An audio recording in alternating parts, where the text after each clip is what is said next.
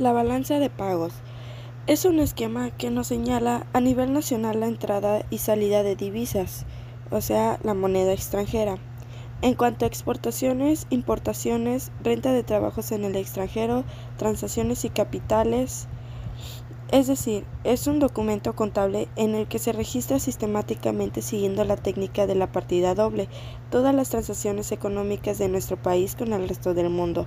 La metodología utilizada para su elaboración es del Fondo Monetario Internacional. Esta es una herramienta que nos permite observar el comportamiento económico en relación a otros países. A los inversionistas les da señales para saber si es oportuno o no invertir en el país y por otro lado nos ofrece un panorama sobre cómo se administran nuestros recursos. La elaboran en general los bancos centrales de cada país. El Fondo Monetario Internacional es el organismo que establece la normativa de su elaboración armonizada para todos los países. La ONU también interviene aportando lineamientos generales. La balanza de pagos funciona bajo la siguiente ley. 1. Si los pagos e inversiones son ingresos de otro país hacia el nuestro, entonces tendremos un saldo positivo. 2. Si los pagos e inversiones son realizados en México hacia el resto del mundo, tendremos un saldo negativo. Si tu estado de cuenta indica que los gastos superan tus ingresos, eso quiere decir que estás consumiendo más de lo que puedes pagar y por lo tanto generas una deuda. A nivel nacional, un déficit en cuenta corriente es muestra de que el país gasta más de lo que produce. Si el resultado es negativo, entonces podemos decir que tenemos un déficit. Si es positivo, lo llamamos un superávit. Está dividida en cuatro cuentas, en la cuenta corriente, en la cuenta de capital, en los errores y omisiones y variación de reservas internacionales.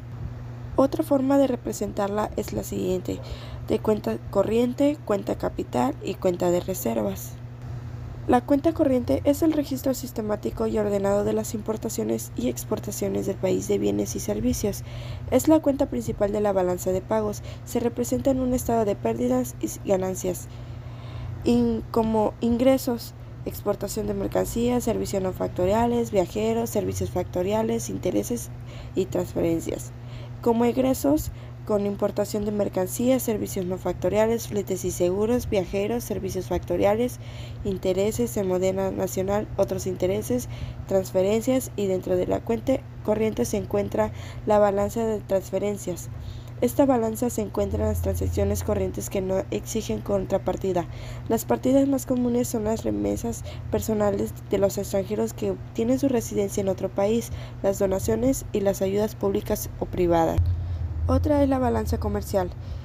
Es un indicador económico que se obtiene de los datos sobre la exportación e importación de bienes de consumo o, lo que es lo mismo, de pagos al exterior del país y cobros desde dicho exterior. En este indicador no se incluyen los servicios prestados hacia o dentro del exterior del país, ni tampoco los movimientos de capitales en dicho ámbito, sus ámbitos y efectuados por residentes y no residentes.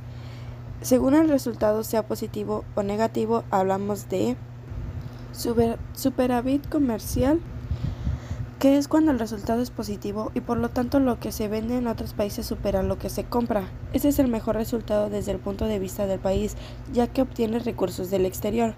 El déficit comercial es cuando es negativo, las importaciones superan a las exportaciones.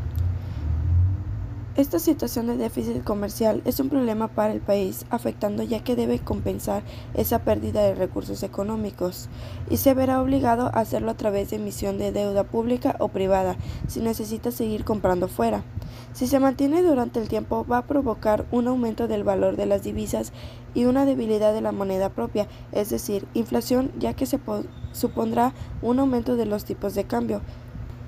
Consecuencia de todo ello va a ser un un crecimiento de la deuda pública y empobrecimiento de la población, ya que la inflación no deja de ser una retirada de recursos del bolsillo del ciudadano.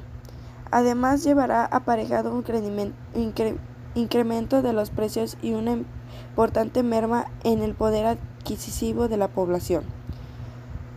Comercio equilibrado. Si ambas cantidades son iguales y por lo tanto su diferencia es cero. El tener superávit o al menos equilibrio en la balanza comercial es algo importante para mantener en buenas condiciones la economía del país y de sus ciudadanos. Pero la balanza comercial solo se centra en la importación o exportación de bienes de consumo. Es posible compensar un eventual resultado deficitario de dicha balanza comercial con resultados positivos de otros sectores, diferentes a la compraventa de mercancías, que también operan en el exterior, como puede ser la venta de servicios de todo tipo u otros medios de obtener divisas procedentes del extranjero. Es importante conocer los factores que influyen en la balanza comercial. Podemos considerar, factores importantes los siguientes. Los hábitos de consumo de la población que por causa de su educación u otras pueden preferir comprar productos extranjeros en lugar de nacionales. Las políticas de las autoridades políticas y económicas sobre el asunto. El precio a pagar por los productos importados. La renta disponible de los consumidores tanto en el país como en el extranjero. Otros factores como los costes de transporte y distribución. Las autoridades políticas y económicas deben, por ello, implicarse en emitir normativa y realizar actuaciones encaminadas al equilibrio o influencias positivas de la balanza comercial, lo que se puede conseguir apoyando a los sectores comerciales y productivos que puedan fomentar las exportaciones y practicando una política de tasas aduaneras que, que encarezcan los productos importados para disuadir a los consumidores de comprarlos e inducirles a comprar producto nacional. Balanza de servicios. Es la cuenta de la balanza de pagos que muestra los ingresos que se derivan de la prestación de servicios a no residentes, así como los pagos por servicios recibidos de no residentes, siempre que estos no constituyan factores de producción. En suma, la balanza de servicios recoge los ingresos recibidos por los servicios prestados al extranjero, así como los gastos de aquellos que han sido prestados por países extranjeros. Los servicios que se incluyen en la balanza de servicios son los siguientes. Turismos y viajes. Incluyen todos los bienes y servicios adquiridos en una economía por viajeros residentes en otra que se desprezan para fines de negocios personales, incluidos los de salud y educación, con estancias inferiores a un año. Transporte. Las rúbricas de transporte recogen tanto los fletes y pasajes como los servicios auxiliares. Estos últimos reúnen toda la amplia gama de servicios prestados a los medios de transporte en puertos, aeropuertos, terminales, etc tales como los de carga y descarga, almacenamiento de equipo y, en general, gastos relacionados con escala de medios de transporte.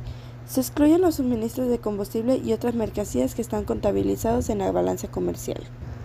Comunicaciones. En esta rúbrica se contabilizan los servicios postales y de correos, los relacionados con la transmisión de sonido, la imagen, telex y telefax, telegram, cable, radiodifusión, comunicación por satélite, correo electrónico, etc.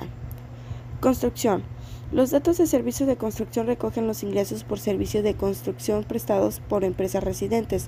Los pagos registran los, los realizados por los residentes cuando no hay una sucursal o filial en el país donde se realiza la obra. Seguros. Además de los seguros comerciales se incluyen en este epígrafe los de vida las aportaciones a fondos de pensiones, los seguros personales de accidente, sanitarios, accidente de vehículos, responsabilidad civil, incendios y daños a la propiedad, y los reaseguros. Seguros financieros. Recogen una amplia gama de los servicios de intermediación financiera. Servicios informáticos y de información. Registra los cobros y pagos por servicios de hardware. Servicios empresas en esta rúbrica, además de los servicios comerciales y del acción operativo, se incluye bajo la denominación genérica de otros servicios prestados a las empresas una amplia gama de transacción en este tipo de que no cabe encuadrar en otros conceptos, servicios de publicidad y estudios de mercado, investigación y desarrollo, servicios jurídicos, contables, de asesorías, arquitecturas, ingeniería, traducción e interpretación, seguridad, servicios de formación, etc. Servicios personales, culturales y recreativos. Recoge los servicios audiovisuales y el conjunto de servicios personales, culturales y recreativos. Servicios gubernamentales. Recoge los cobros y los pagos ligados a gastos de embajadas, consulados, unidades militares, etc. y los gastos relacionados con la prestación por el gobierno español de servicios de salud, educación, gastos administrativos, oficinas de turismo, instituciones educativas, etc. Royalties y renta de propiedad inmaterial. En esta rúbrica se registran los cobros y pagos de derechos de exploración de patentes, marcas, modelos e inventos, así como los derechos de, autor. La cuenta financiera, o también capital, es aquella parte de la balanza de pagos que recoge los movimientos de capital tanto a corto y a largo plazo y la variación de las reservas de divisas de un país frente al resto. Incluye también las ayudas del extranjero y las compras de bienes y servicios. La balanza de capital nos indica si un país es deudor o acreedor respecto a los demás. La balanza de capital más, la, la balanza por cuenta corriente forman la balanza básica. Las transferencias de capital del sector privado recogen principalmente los movimientos de fondo que se producen como consecuencia de la liquidación del patrimonio y los emigrantes o inmigrantes, incluidos en los cambios en la titularidad de sus activos y pasivos al cambiar de residencia. La cuenta de errores u omisiones es la cuenta de ajustes abarca lo que se conoce como el capital no determinado. Es un ajuste por la discrepancia estadística de todas las demás cuentas de la balanza de pagos. La cuenta de reservas es la que registra las divisas conservadas utilizables para cubrir eventuales déficits en la cuenta corriente y financiera y o intervenir en los mercados monetarios cuando, cuando sea necesario. Las reservas aumentan en tanto las exportaciones sean mayores que las importaciones de contrario disminuyen. Contablemente, la balanza de pagos debe de ser saldo cero. Esto supone el equilibrio entre la cuenta corriente y la cuenta de capitales. Si existen diferencias, estas son compensadas con aumentos o disminución de las reservas internacionales o ajustes en la cuenta de errores y omisiones. Déficit en la cuenta corriente significa que el país está gastando o invirtiendo más de sus ingresos. Superávit en la cuenta corriente se relaciona con que el país gastó o invirtió menos en relación con sus ingresos, lo que libera capital para invertir en el extranjero o pagar la deuda pública. En otras palabras, si las importaciones superan las exportaciones, estas deberán financiarse con préstamos en el extranjero, con reservas internacionales o vendiendo oro, que son los registros que la cuenta de la cuenta capital. Es importante monitorear las fluctuaciones en el equilibrio de la balanza de pagos, puesto si bien es normal que haya déficit o superávit, un prolongamiento de alguna de las dos condiciones obligará a tomar medidas correctivas para conservar la estabilidad económica del país. Algunos de ellas son fijar la política Fijar políticas y medidas que corrijan los déficits como controles de cambio, límite de los viajes al exterior, límite de las importaciones, acelerar la devaluación de la moneda nacional. Apelar a sus reservas de oro o divisas. Solicitar a la banca refinanciamiento de la deuda. Acudir a préstamos o prórrogas por parte del Fondo Monetario Internacional o del Banco Mundial para liberar disponibilidades o financiar el valor del déficit. Y por último, deben acudir a nuevos préstamos en divisas. Estas soluciones conducen a la desaceleración de la economía y aumento de los niveles de endeudamiento. Como respuesta, es común que el gobierno aumente el gasto público como medida de reactivación económica con la respectiva restricción al capital privado. El riesgo para la economía mexicana recae en que el financiamiento del déficit de cuenta corriente se podrá sostener siempre y cuando el país sea un destino atractivo para la inversión de cartera a través de altos rendimientos y estabilidad económica financiera. Debido a eventos históricos, se ha quedado grabado en la mente de los mexicanos que existe la posibilidad de que se observen crisis económicas cada cambio de sexenio. En el pasado, las crisis económicas se debieron a que parte a que existieron desbalances macroeconómicos que no podían ser sostenidos en el largo plazo. Para analizar la posibilidad de una crisis habría que ver detalle del comportamiento de las balanzas de pagos de México, ya que es ahí donde han salido los desbalances macroeconómicos en el pasado.